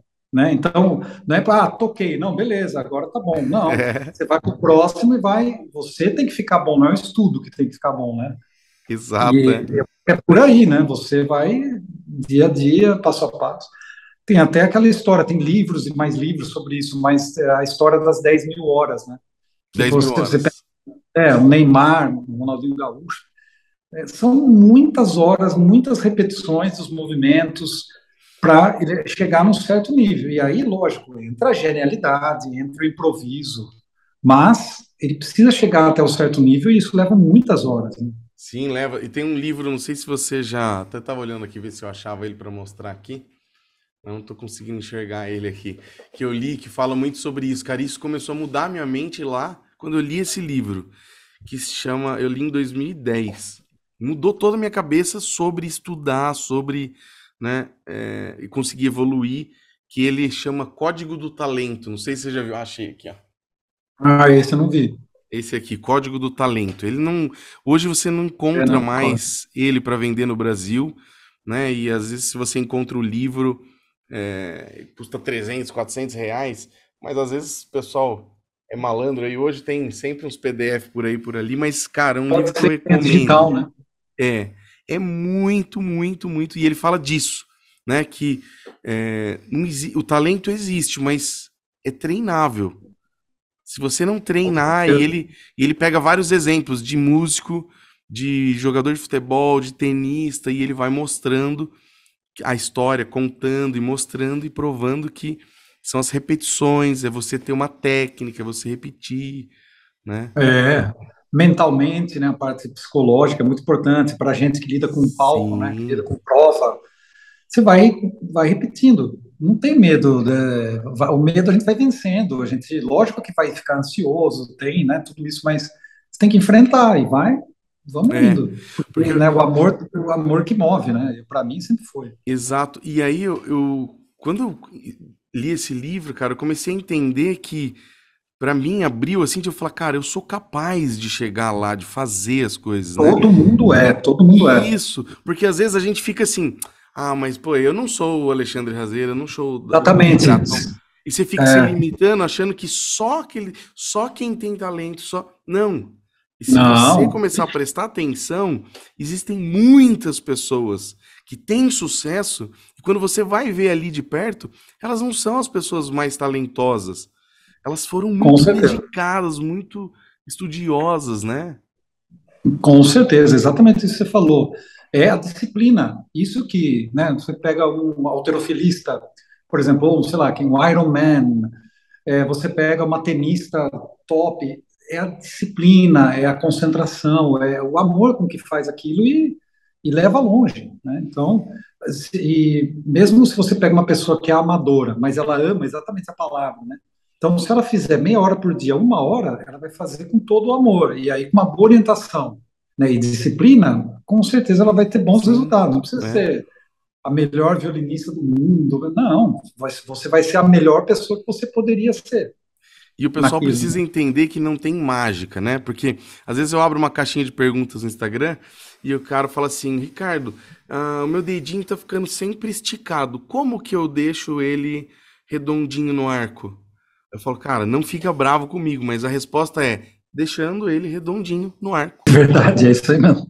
Fazendo o básico muitas vezes, repetindo é. coisas simples com que você possa prestar. Não, você vai pegar o concerto de Mendelssohn para poder arrumar o dedinho, não adianta. Olha, você tocou exatamente, eu penso exatamente igual. E aí, e é assim, vou te falar, muita gente que, que consegue, tem talento e já toca várias coisas bem, essas são as que mais têm dificuldades para arrumar o básico. Sempre. Então, o que acontece? Ela vai subindo, vai subindo, chega num nível, para aqui. Porque se o básico não é muito bem feito, você Exato. não sobe. Então, seu vibrato não vai ser aquele vibrato bacana, seu espicato não vai ser. Então, aí você vai é. aplicar isso no repertório, travou. E esse né? é um dos então... pontos que eu vejo que no Brasil, eu acho que é um grande problema né? Eu quero morrer. Eu falo pro pessoal do meu curso, professor, eu falo, gente, eu quero morrer. Quando o cara fala assim, posta o aluno tocando, ter segunda aula, já tá tocando Brilha, Brilha, Estrelinha. Eu falo assim, gente do céu, pelo amor de Deus. Você tem que Calma. olha essa postura, olha essa mão, você não tá dando atenção nas coisas básicas. E depois é. não vão te permitir fazer um golpe de arco correto, cordas duplas, vibrato, tudo lá na frente você não vai conseguir fazer. Porque você é. tá só pensando na musiquinha facinho que sai agora. Mas e depois? É. E, e, não é, trabalha tô... a base. Exatamente. E aí vai fazer muita diferença, porque a gente vai criando vícios ao longo né, da vida e para tirar é muito mais difícil ainda. Muito. Do que aprender algo novo, né? Então, é, eu acho que assim a formação dos formadores é essencial, é muito importante. Sem Porque, dúvida. lógico, até o próprio professor ele está aprendendo sempre. E às vezes Sim. escapam coisas, escapam filosofias, e eu acho que isso importante. A, como é importante para a gente a questão das duas mãos. Então, às vezes eu vejo, por exemplo, aluno, ah, vamos fazer cordas soltas, vai fazer assim, assim, tá bom, daí ele vai fazer e eu vejo que ele está segurando o instrumento assim, falo, não, peraí, você vai fazer corda solta, vamos, mas Já. você tem que pensar em tudo isso, porque senão aí acostuma assim, aí para mudar isso. Exato. Né, então, como que, como que você vai mudar isso na hora que você já estiver tocando um monte de coisa? É, é, né? é difícil. Legal. E os é. tamanhos de viola, para quem não conhece viola, né? Que o canal é Dicas para Violinistas, mas a gente tem ah, gente de todos os instrumentos. Quais são os tamanhos de violas que tem, o Alexandre? Então, viola, é, então, viola é um instrumento complexíssimo, né? Então, matematicamente falando, o violino você tem um padrão, você segue um pouco, né, os modelos dos grandes luthiers, né? Stradivarius, Guarnieri, por aí vai, né? Uhum. E, e, a viola não, a viola é, é, você tem violas de, de, de, tamanhos, por exemplo, essa minha viola, ela tem é, né, de corpo, né, que a gente chama, que é da parte aqui de trás até a, de cima, ela tem 43 centímetros e meio. A maior é 44 ou não? Não, tem violas 46 até. Ah, é? É. E vai de um em um ou não? Não, varia muito. Então, por exemplo, você vai achar violas 38, centímetros, 39, 39,5. Eu tenho uma viola, por exemplo, que é 41,5. Hum. Então, isso varia muito a matemática, né? E, a, a, o corpo vibrante também, né? A, a, né? aqui, também varia. Por exemplo, a minha viola, ela tem de corpo 43,5, só que essa, a corda vibrante aqui, ela é menor. Eu não sei agora de cabeça se é 42,5 ou 42. Então, hum. a minha sensação não é que eu estou tocando uma violona. Então, Entendi. Então, hoje em dia, se, né, hoje em dia, já tem há muitos anos, lógico, mas tem, você, a viola ela tem bastante diferenças de medidas. O violino já é uma coisa bem mais padrão, apesar de às vezes mudar um pouquinho, né? E como que o cara vai saber qual que é o tamanho da viola dele exatamente, assim? Como que... Para o iniciante, é aquela velha história que eu sempre digo, é, essa coisa mais simples põe né, o instrumento no pescoço e mede aqui pelo tamanho do braço, né? Não pode se, ficar por exemplo, muito... ele pega, exatamente, se esticou o braço, tiver assim quase esticado, né, segura aqui na voluta. Quer ver? Olha o tamanho, olha o V aqui, né? Uhum. Tá tranquilo. Agora, se eu pego uma viola muito pequena, aí eu fico aqui, fica muito aberto, né? Então fica apertado. Então uhum. você tem que estar numa uma, uma, um tamanho aqui confortável, né? E lógico, também tem que ver a questão da bombatura. Às vezes, a minha viola, por exemplo, tem uma bombatura muito alta. É. Né? Então, é, se você é uma pessoa com ombros pequenos e braços pequenos, às vezes o tamanho aqui está até legal, mas a bombatura é muito alta, você vai se sentir incomodado o tempo inteiro. Então, é, é, essa combinação, né? Entendi. E aí o cara tem que ir testando mesmo, ele pegar uma 40, uma 39, 42. Isso. É. Né? E eu sempre sugiro, né? A pessoa vai dar aula para o iniciante, ah, eu quero viola, adoro o som. Só que é uma pessoa pequenininha. Começa com violino, começa com violino, porque às vezes vai até traumatizar, né? Porque ser tão grande, aí fica aquela coisa assim é. e consegue, né? É, e mesmo começa crianças aqui, quando aparecem as crianças, ah, não, mas eu queria viola e tal. Eu falo, olha, vamos começar no violino. A gente utiliza a metodologia Suzuki e, e os volumes 1, 2, 3 são praticamente os, o mesmo repertório, todas a, mesma ideia, né? O que eu faço aqui, não sei se eu tiver errado, você me fala aí, mas é que eu, a única coisa assim que às vezes eu que eu acho um pouco diferente para viola, um pouco o ponto de equilíbrio do, do, arco no quadrado assim. Eu acho que a viola ela não é muito igual ao violino, ela é um pouquinho mais para cima, um pouquinho do que o violino ou não? Ah, então, é, Depende do tamanho. com sensações, é. Eu acho que muda muito, exatamente, muda. E, mas eu, eu acredito que é, tudo vai depender também de como a gente, a viola, a gente necessita muito mais do peso do braço. Então, é, o violino, ele, como ele é menor, lógico, ele reage muito mais rápido. Então, você uhum. precisa fazer um vibrato menor para funcionar. Você precisa de menos peso no braço para ter uma viola, tem que aumentar tudo. Então, eu acho que sim, é, muda esse ponto porque a questão do, do você busca mais som e acaba é. buscando o paixão, né? E também, Mas eu, eu não peso. sei. eu não sei também, Alexandre, mas eu também tenho a impressão de que, por exemplo, viol... no violino eu, eu cobro sempre dos alunos estarem com o dedo bem em pé desse Exatamente. lado, mas a viola é. já um pouco um pouquinho mais deitado, não dá para Com certeza. Porque isso é uma coisa física, né? O violino, como ele é menor, responde mais rápido. Se você faz um vibratinho curto, ele, ele funciona e ele funciona super bem. A viola você precisa de muito mais amplitude para. Mais amplitude, isso. Aí é importante, o violista ele deita mais o dedo. Né? Ao invés do violino, que eu também aprendi que nem martelinho. Uhum. É importante, porque você vai lá pro agudo, se você não toca com a mão bem em pé, você nem consegue, né? É. É. Não tem clareza. Eu acho que isso ajuda muito no som, ter mais carne, né, aqui no dedo. Legal. E, eu, e tem aquela viola diferente lá. Izuka. Izuka. Isso, modelo Izuka. Eu toquei por muitos anos, na época minha de Berlim, lá em 98, 99, era, nossa, estava é, mais da metade do naipe tocava com Izuka. Na ah, é? É. E, isso, aí... E, e, aí, isso, quando a gente fala de um naipe desse tamanho, então, isso aí muda, tem uma alteração aí no timbre tem, ou não? Tem, de timbre também, mas sobretudo de volume. As violas Izuka, né, é, o, o, modelo Izuka, ele, ele, ele tem, é, valoriza muito o volume sonoro. Você realmente, sobretudo no, no ouvido, quando você está tocando. Então, a sua sensação com a viola Izuka é de muito som, muito som. Então, quando você tocava no naipe, nossa, era... Eu lembro disso, assim, a sensação de que, cara, meu Deus... E, e, eu podia apertar o que fosse minha violinha lá, nossa, até eu tocava com essa viola que eu comentei, 40 e meio. Eles falaram, olha, você precisa de uma viola maior, porque você precisa de mais som. Aí eu comprei essa, que é o modelo Gasparo da Salon, né? Ah, o Gasparo da Salon. Só que aí depois, um tempo, eu voltei para o Brasil e, to, e, comprei uma Izuka, feita por um brasileiro super talentoso, né, que é o Correia, é. da Minas Gerais, ele levou a viola para mim, ó, experimenta. Eu experimentei e falei, eu quero agora. E ela hoje ela está com, com, um amigo meu, um ex-aluno meu, o Daniel, e tem um som incrível. Então, é um instrumento que ele tira essa parte aqui, né? Quem vê, você vê um desenho assim, em formato meio Salvador Dali, né? Sei lá. E aumenta a parte de baixo do instrumento. Então, fica maior, fica né? mais é, e, e, e essa parte de baixo também ela afunda um pouquinho, não? É, isso, é. E daí aqui ela entra um pouquinho, né? Fica um desenho.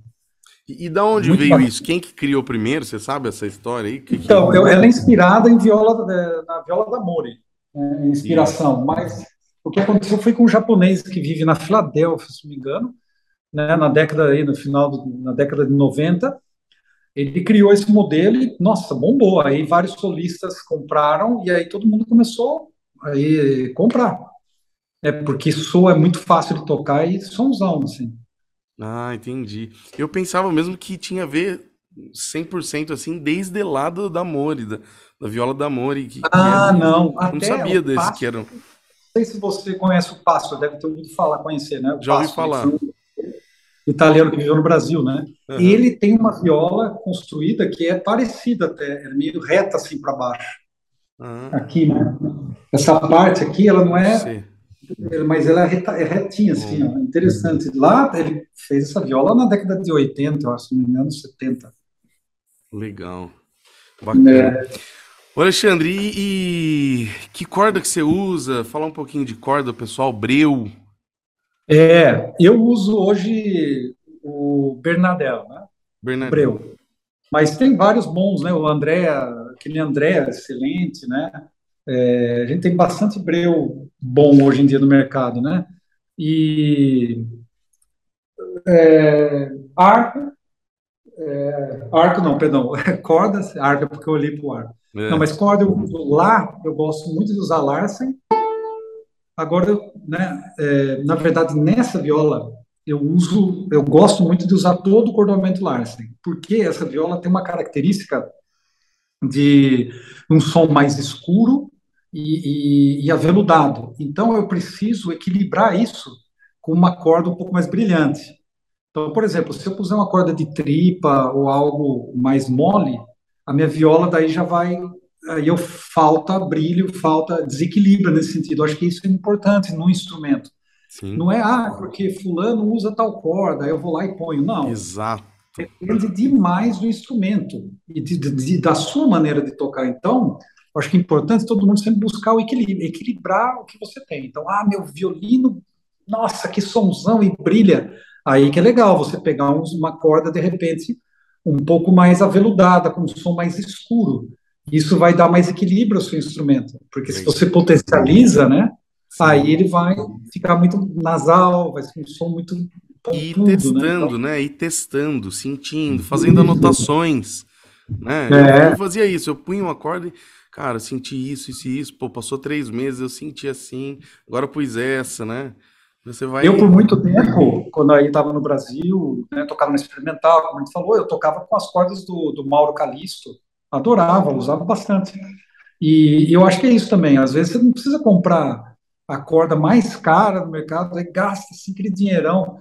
Por, e às vezes você está num nível, você está numa fase da vida que você não precisa disso, né? Deixa para mais tarde ou, né? Agora, para quem já é né, profissional, no, no, sentido assim, já tem o seu dinheiro regular ali, falar, ah, agora eu estou com um dinheirinho a mais, investe em experiência, né? Experimenta é. algo novo, de repente, né? Sim. Então, sempre tem cordas novas, né? Agora tem essa Rondó, que já não é tão nova, que, que que você pode experimentar, sei lá, uma, Peter Infeld, tem muitas cordas bacanas, né? Então, vale, varia. Né, e a, a Larsen, eu, eu, usei uma vez, uh, não sei se é o mesmo modelo, mas eu tive essa impressão, eu falei isso com o Davi Graton no podcast dele, e ele falou, ele confirmou para mim, pelo menos a de violino. Dura muito pouco pro violino, tocando assim, viola, direto, viola, 30, é, 60 dias estourando, assim. E ela começa até vibrar, ter um zunido assim, de, de, rápido, muito rápido. Ela dura muito pouco. Viola também ou não? Na viola, na viola nem tanto. Na viola você consegue tocar bacana por uns um mês e meio, dois meses, depois ela apaga. Então fica com um som pobre, né? É. Mas ela dura, durabilidade até que ela dura bem. Dura bem? É, dura. O que eu sugiro sempre no instrumento é essa questão do equilíbrio, como eu falei, e também, por exemplo, é, uma corda dó de tungstênio é muito bom, porque o, como o tungstênio é um material, é, um metal muito leve, ele tem uma resposta mais rápida, né? Então, a viola sofre muito com isso, né? De, de uh, uh, uh, disso, né? Pelo, pela construção mesmo do instrumento. Uhum. Então, ter uma corda um pouco mais, é, uma, um metal leve e, e, mais tensa, te dá uma, uma resposta mais rápida. Então, por exemplo, a dó de tungstênio eu acho uma ótima pedida. E ré e sol, geralmente, você pode experimentar, por exemplo, uma Pirade, que é ótima, ou uma Obligato. Né? A própria Peter Infeld, estou gostando bastante. Tô, experimentei a primeira vez agora, estou gostando. Uma coisa da Larsen que eu, quando usei, na verdade, eu não, eu não comprei. Eu comprei um violino que o cara, para vender o violino, tinha acabado de pôr, porque ela bombava, né? E eu comprei esse violino e eu achei que. E ele tinha acabado de pôr ali, né? Eu vi ele colocando o jogo. É uma corda que ela já explode no começo, assim. Nos primeiros dois dias ela já tá diferente, é. às vezes, das outras que ela demora de três, cinco dias para ela uma semana para ela ir se assentando, para você falar, não, agora ela parece que já de cara ela. Então, você sabe que eu experimentei, eu tive essa Izuka que eu comentei, a Larsen nessa Izuka era impossível, parecia uma metaleira assim, era impossível. Ah, e, não, e eu falava, não, vou esperar uma semana. Não saía nunca, ficava um som metálico, impossível. A Larsen, nessa minha outra viola pequena também, 40 e meio, ela é impossível também. Ela tem um som muito nasal e muito metálico, assim. Então, nessa funciona porque ela já tem uma característica de ser um instrumento mais escuro e fechado, aveludado, eu diria. E, e aí ela equilibra um pouco esse lado do brilho, né? Bacana. Ô, Alexandre, para a gente indo para o final aqui, então, uma coisa que a gente não poderia deixar de falar é as famosas piadas de violista. As piadinhas, adoro, adoro, adoro. Conta aí para nós, tem alguma que você conhece, que você deve conhecer todas, né? Ah, eu, tenho, eu gosto de muitas. No é. meu Instagram, tem meu Instagram lá, Alexandre Razeira, né? Isso, vamos colocar no, é na descrição aí. É, é um pouco longa, até minha é. bateria tá acabando, cara. Ela é um pouco longa, mas depois vê lá, porque é do espelho mágico na Juilliard. É, é. Eu acho genial. Vamos lá, então, depois ver.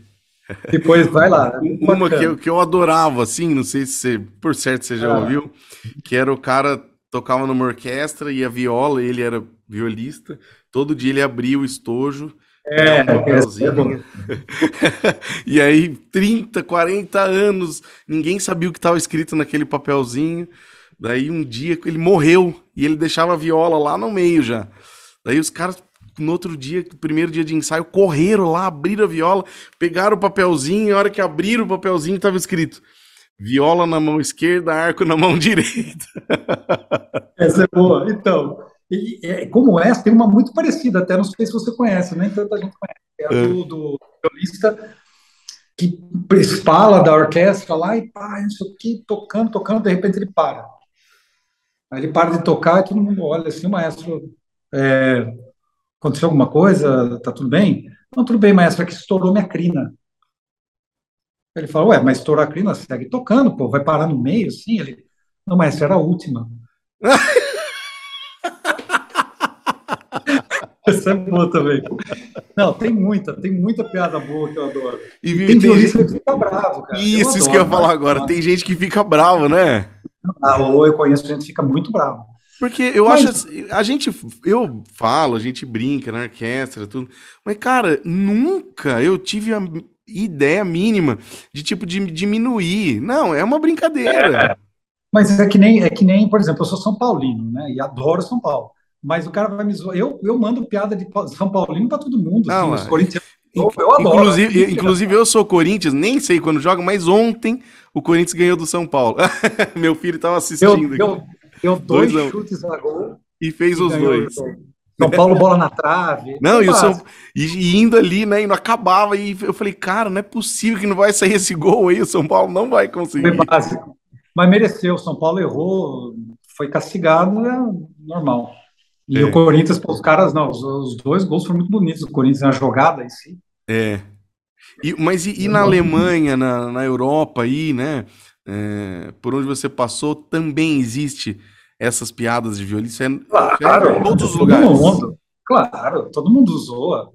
Eu acho que é mais é natural, porque, veja, com o tempo, é, o, os violistas antigamente, a gente tinha muito mais recursos, né? Então, é, é, pouco, alguns violinistas se arriscavam para pegar o instrumento, mas quem pegava o instrumento de cara, né, é, não tinha muito controle, era uma clave, é outra, e, sabe, afinação, afinar a viola também é complexo, não é tão simples quanto parece, porque a viola, ela ela está numa região ali que ela é intermediária, então você tem o violino primadona solando lá, que, né, vamos dizer, os baixos né, que fazem o baixo, a viola é a voz do meio. Então, afinar não é só afinar um instrumento, né? É você afinar o, conjunto. Então, isso já é mais difícil. E, e aí pegava muito no pé, porque aí né, o violista ficava mais nervoso, tinha menos técnica. Só que com o tempo, hoje em dia, você tem o contrário. Você tem, por exemplo, o é. Lawrence Power, que pega um violino e toca o duplo de Brahms maravilhosamente. Assim. Você tem violistas que que tocam tecnicamente são David Aaron Carpenter, toca Capricho Paganini, né, o Mate Schux, são tem hoje tem uma, um nível de viola é muito alto. É. Tecnicamente. Eu, eu tenho eu toco aqui no agora eu tô faz algum tempo já no segundo violino aqui da Sinfônica de Indaiatuba e tem uma amiga minha que senta já do meu lado assim ali. E eu às vezes tô no meio do ensaio e falo assim: "Nossa, Dani, caramba, véio, mas tem até colcheia dessa vez, hein?" Pô, agora. Tá difícil aquela... dessa vez a parte. É, parece piada de tubista, né? Tubista também tem piada. O cara vai fazer a prova, ah, então você vai tocar. É, vai tocar de, de, de música clássica. Pode tocar seu concerto clássico, ah, tá bom. Pop, pop, pop, pop, pop, pop, pop. Beleza, ah, agora o romântico, tá bom. Pop, pop, pop, pop. Ah, o primeiro é certo. Pop, pop, pop, pop. Beleza, aí vai indo, vai indo, tá bom. Agora a peça virtuosíssima.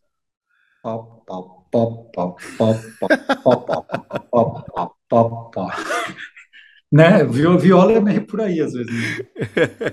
Ou aquela, né, que o cara fala assim, rapaz, O cara tá indo bem, fulano, você viu fulano já mudou pra viola, cara, em um ano já tocou todo o repertório de viola. Os, os três concertos que tem pra viola já... Também acabou, né? É, mas olha, isso tem uma piadinha. Eu rio muito, mas é. o, é um dos instrumentos que mais se tem composto, né? Se você pegar século 20 e 21, tem muita obra para viola. Se você pega o oboé, flauta, por exemplo, eles é. apanham. É. E, tem, né? tem, um oboísta aqui que ele, na, na Sinfônica, né? O Eleodoro, até talvez Talvez você Conheço, pô, manda abração pra ele, eu adoro. É. E aí, sempre no, na hora que vai começar, ele começa a tocar uma, uma partita de bal, alguma coisa no boi. Eu falei, oh, cara, mas você tá parecendo violista, bicho. você fica tocando só o repertório de violino. Bom, tem mais alguma aí? Tem alguma piada de, de, de, violista aí pra você contar pro pessoal aí ou não? Ah, não, tem bastante. A melhor, a melhor de todas, assim. Ah, não, a melhor de todas é imprópria pro horário. Ah, Essa realmente. É. E tem aquela Mas no tem... Instagram pro pessoal é, não, ir lá. Aquela do Instagram é própria, aquela pode ouvir, todo mundo, é tranquilo. Legal. Mas tem muitas boas, né? Como a do, do raio, né? A semelhança do dedo do violício, o raio, né? Que é. não conhece. Não. Nunca ah, cai três no lugar. É. A diferença entre a primeira e a terceira estante da viola no, na, na, orquestra, né? Ah, qual que é? É mais ou menos um tom e meio. É, tem bastante, tem aquela, tem uma boa, vou contar uma boa que é mais elaborada. Aí, é. É, o, o, violista estava é, tocando na orquestra normal, né, orquestra de ópera, e com o naipe todo, e estava ensaiando, e pum, o, o regente ficou, passou mal. Aí eles tocando é, La Boheme, né? Aí o maestro passou mal e falou: oh, gente, a gente vai ter que cancelar esse. Não, o violista falou: não, peraí, eu sei, eu conheço muito bem essa obra, eu vou reger. O Spala, né? Aí todo mundo, sério? Vai lá então. Nossa, o cara foi, regeu inteirinho, foi maravilhoso. Primeira resta, segunda resta, terceira resta, e foi um sucesso, assim, jornal, tudo. Aí, não, vida de música de orquestra, né? Na semana seguinte era outra, outra ópera. Ele, primeira viola, sentou lá, ele tinha que tocar. E o concertino, né, estava do lado dele, mesmo cara da semana passada, né? Daí ele, e aí, tudo bem? Bom dia, tudo bom? Vamos, e aí, como foi semana passada? Você gostou, né? Ele, como, né, Spala perguntou pro concertinho, ele falou, pô, semana passada foi boa pra caramba, gostei muito. Aliás, onde que você estava semana passada? o cara não olhou uma Não tá nem olhando. Então, pode acontecer nas melhores famílias. Essa é um pouquinho mais nova. Eu tenho a, a última, então. A é, última. pode contar. O, cara foi ensaiar, deixou é, a viola no banco de trás do carro e, pô, vou tomar café aqui na esquina, né, antes do, do ensaio. Vou deixar aí, não tem problema não. Aqui, cidade pequena, aí tomou o café, aí ficou conversando lá, não prestou muita atenção. Na hora que ele voltou pro carro, tava chegando assim, ele olhou o vidro no chão, assim. Meu Deus do céu, falou, agora Roubaram. Perdi mesmo, acredito. Ele chegou assim, correndo no carro, olhou, aí tinha uma outra viola em cima da deles. o cara foi lá.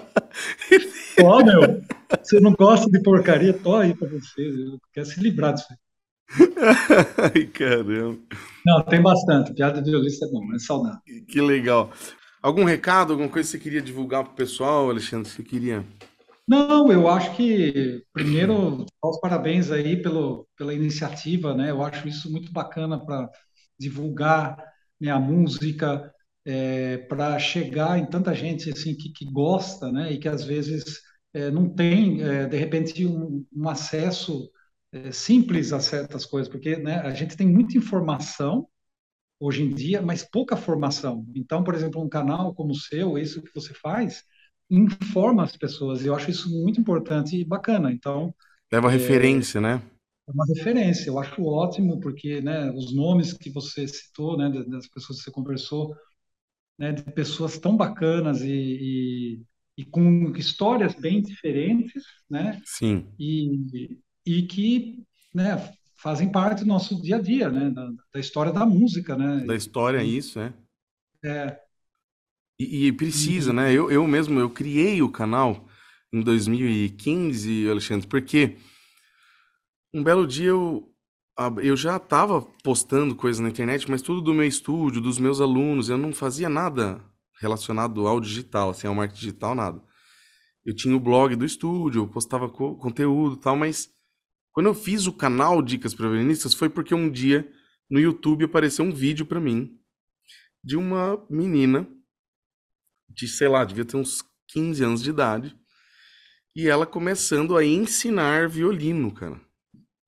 E ela ensinando, assim, falando umas coisas terríveis, nada a ver.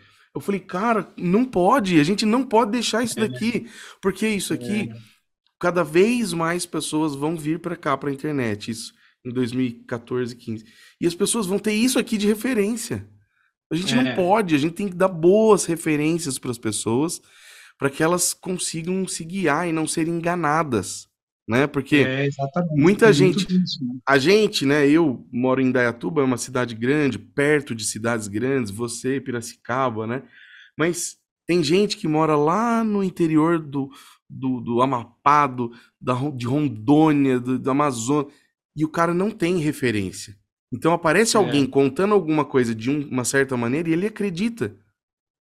Então é. a internet é esse caminho. É por isso que eu sempre cito a questão da orientação, né? É importante a gente ter uma boa orientação, né? E, e buscar referências.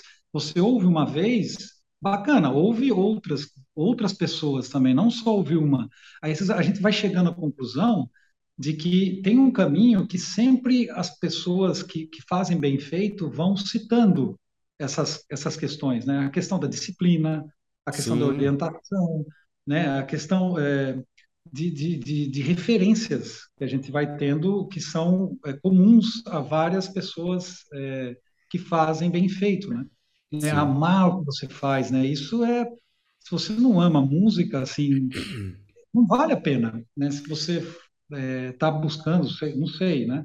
Mas tem que amar demais, porque você vai estudar até o fim da sua vida, tem que estudar, não é que nenhum médico, muitas vezes ele vai lá, né, vai até um cirurgião tal, ele não, não é aquela coisa que ele tem que ficar estudando todos os dias, né? Ele, estudando de treinando ali, né? Exatamente. A gente tem que estudar. Eu tenho 47 anos, nossa, eu, eu tenho que estudar todos os dias. Né? Então, mas também porque eu gosto. Então, eu gosto de ser bom no que eu faço. Então, eu vou, vou estudar sempre. Está dentro de mim isso. E, e eu acho isso bacana, seja no amador, né? seja na pessoa que, que não quer ser profissional. Que não né? tem um propósito profissional, né? É, e ter paciência, né? Eu acho que, sobretudo os jovens, tenham paciência. É. Tem que repetir, tem que sair um pouco mais da internet e ficar com o instrumento, né? Parar de querer fórmula e, mágica. Exatamente. É. Ah, me dá uma dica. Não, a dica é estudar. Isso. Repetir várias vezes, bem repetido, lógico. E, essa é uma das ideias, fazendo esse podcast, essa gravação é começar a mostrar para as pessoas, né, que ela vai pegar e falar assim, pô, mas espera aí, eu vi o Cláudio, eu vi o, o Davi, eu vi o Alexandre, eu vi todo mundo tá falando a mesma coisa, cara. Eu tenho que repetir, eu tenho que ter um bom professor, eu tenho que ter uma boa orientação. Todos e aquilo vai citou, é, todos esses que você citou são super estudiosos. Você pegar, eu, eu conheço todos muito bem. É, os caras são muito disciplinados, né? São pessoas muito sérias, não só na música, mas tudo que eles fazem. Você pega cada um desses que você falou e no Brasil a gente tem bastante assim. Então você vai ver que as pessoas realmente é estudo, é esforço mesmo. Sim, sim, é trabalhar duro mesmo. Né? Lógico, né? lógico, né? A questão financeira, porque você ter dinheiro para pagar bons professores, é, não é todo mundo que tem essa, isso daí já é um privilégio. Eu graças a Deus, tive esse privilégio, né, de, de ter é, assim, uma família que poderia me ajudar com isso. Ajudaram até certo ponto, né? Mas aí eu valorizei e foi né, atrás, né? E eles também, né? Davi, é, todo mundo, é, né? Tanta gente, é, é assim. Legal. Bacana, Alexandre. E você tá, tá para vir para o Brasil? Não? Tem alguma coisa marcada? Olha, eu não tenho nada marcado, né? Assim, Vamos ver. Eu é, ontem, na verdade, era para ter tido uma prova é, de eu fui tive isso foi para mim uma das maiores vitórias de vindo para cá aliás é interessante agora falar porque eu mandei é, minha inscrição para fazer prova é, como primeiro violista da London Symphony e eles pediam vídeo ó você tem que tocar um concerto e três excertos né eu falei pô espala da, da, da London Symphony é, será mas por que não por que que eu não vou tentar né eu tentei. Eu mandei um vídeo e fui chamado para a prova. Que legal. Então, para mim, isso foi uma vitória muito grande, porque foi uma confirmação, assim, de que, sabe, o caminho é esse, tá legal, eu, né, estou tocando. Eu não pude fazer a prova por uma questão de documentos, porque eu estava sem. É, atrasou muito aqui, meu visto de trabalho atrasou muito para eu conseguir minha identidade. E eu não pude, porque sem essa identidade eu não poderia sair e voltar para cá. E acabou que foi ontem a prova, não pude fazer, mas eu. Né, mas você passou a primeira etapa e só não pôde ir para a próxima. É.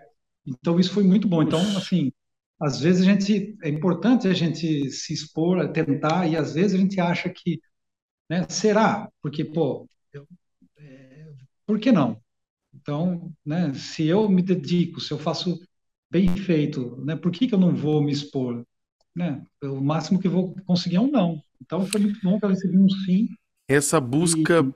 pelo ser excelente, né, Alexandre? Eu acho que Exatamente. falta muito, né? Principalmente eu vejo isso, né?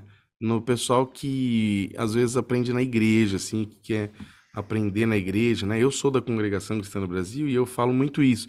Eu falo, gente, para com essa ideia, pelo amor de Deus, de que ah, eu tô na minha porção, que é para Deus. Eu falo, cara, se você vai, se a gente que vai tocar lá pro público estuda, capricha, agora você vai fazer para Deus e aí você vem falar assim, não, para Deus tá bom que eu tô fazendo. Pelo amor de Deus. É, mas aí exatamente, pelo amor de Deus, porque o dom que ele dá o dom pra gente e ele dá as ferramentas para a gente aprimorar esse dom. Então, eu acho que com certeza ele fica muito feliz da gente dar o nosso melhor sempre, né? Então, assim, para Deus tá bom, eu acho que pode ser que sim, mas pode ser que também a gente possa fazer mais. Aí vai da nossa consciência, da nossa busca, né? É. Porque com certeza ele vai querer que a gente seja, é, faça com excelência tudo que a gente faz, né? Sim. Eu sou, eu tenho muitos amigos da congregação, aliás, o Davi, um deles, né? E já uhum. frequentei também, eu gosto muito. E eu acho fantástico esse trabalho que, que as igrejas têm no Brasil de formar músicos. Isso é fantástico, né? Tantos e tantos músicos. E, mas também eu tenho uma coisa de, de, do estoicismo, né? Eu, eu sou uma pessoa que eu gosto muito da filosofia estoica, que é, é justamente essa de, de, de, viver da melhor, assim, de querer cada dia, né? Fazer a melhor, da melhor maneira possível o que você tem que fazer. Então, assumindo a responsabilidade, né? Exatamente. Assumindo a responsabilidade. Exatamente. Eu vou jogar o Warzone, eu quero ser o melhor. Assim, ah, porque não, eu vou me divertir, lógico, mas eu errei aqui, eu atirei cedo, eu fiz isso, sei lá. Daí no, na próxima eu vou para peraí. Então, por quê? Porque eu estou usando aquele tempo ali, tudo bem, a diversão, mas pô, eu quero fazer bem aquilo, né? Então, com a música, nossa, com a música então, aí que eu vou dar o meu melhor sempre, né? Porque é. É, é, é a chance que eu tenho, que eu estou recebendo de Deus, né? Tá vivo, né? A gente, isso aí, cada dia, quando a gente acorda, tem 56 milhões de pessoas que morreram, né? É, no, num dia. Então, a gente já está vivo. Então, já? a gente tem a chance de fazer. Vamos fazer o nosso melhor, pô. Né? Sem dúvida. Alexandre, muito obrigado. Obrigado pelo seu tempo aí, obrigado pelo seu conhecimento, pelas suas dicas, pelo papo, que foi muito bom. Tá bom? Agradeço, Valeu, pessoal agradece. Aí, Nós vamos deixar na descrição aí os links do seu Instagram, do seu canal do YouTube, pessoal te seguir aí. E foi um prazer. Espero que, quem sabe, a Legal. gente consiga marcar outras vezes aí, trazendo outros assuntos e ideias. Com certeza. Obrigadão. Obrigado aí, obrigado pelo papo, pela oportunidade, foi muito bacana. Prazer te conhecer também, foi Prazer legal. é todo meu, cara. Eu, né, como disse para você, conheci Fiquei sabendo no Alexandre Razeira nessa vez aí, né? Quando assisti esse concerto e achei incrível. É, foi incrível.